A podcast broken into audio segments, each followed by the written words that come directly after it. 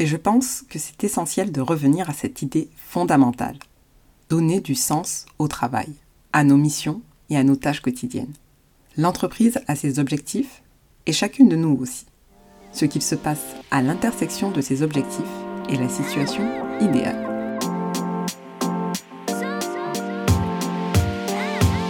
Femme, noire, française, immigrante et jeune maman, je suis passionnée par les enjeux de développement professionnel. Ce sont toutes ces facettes qui m'amènent à te parler aujourd'hui. Mon nom est Michel Camara. Chaque semaine, je partage avec toi des tranches de vie et ce que j'ai appris tout au long de mon parcours professionnel. Bienvenue sur Shell Word Stories, les vocaux qui redonnent goût à la vie pro.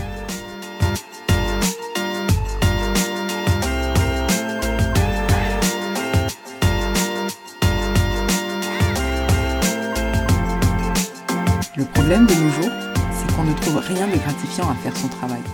Un jour, un ami québécois m'a raconté qu'il s'était cherché une job durant son séjour de quelques mois en France. Il me racontait qu'il avait trouvé ça complètement absurde qu'on lui demande une lettre de motivation pour, je cite, vendre des chaussures dans un commerce spécialisé en sneakers. J'avais acquiescé et ri. Soyons honnêtes, ce n'est pas évident d'être passionné et motivé par certains rôles, comme vendre des chaussures ou encaisser des articles d'épicerie ou vendre des burgers par exemple. Personnellement, j'ai occupé une multitude de petits boulots pour survivre durant mes études. J'ai été employée polyvalente dans une chaîne de fast-food, agent de recensement, vendeuse en magasin, agente de street marketing. Je pense que j'ai su convaincre et remplir les attentes de mes employeurs dans chacun de ces rôles. J'étais un élément dynamique, motivé et appliqué même quand il s'agissait de nettoyer les pavés crasseux du vieux port de Marseille. En fait, ce sont mes objectifs de vie à long terme qui m'ont gardé motivé et engagé dans ces jobs étudiants.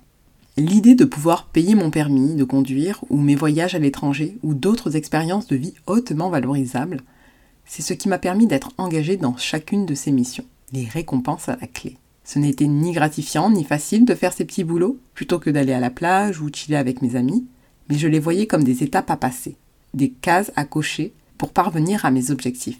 Quelque part, ce sont ces petits boulots qui m'ont forgé et qui m'ont permis d'en arriver où je suis aujourd'hui.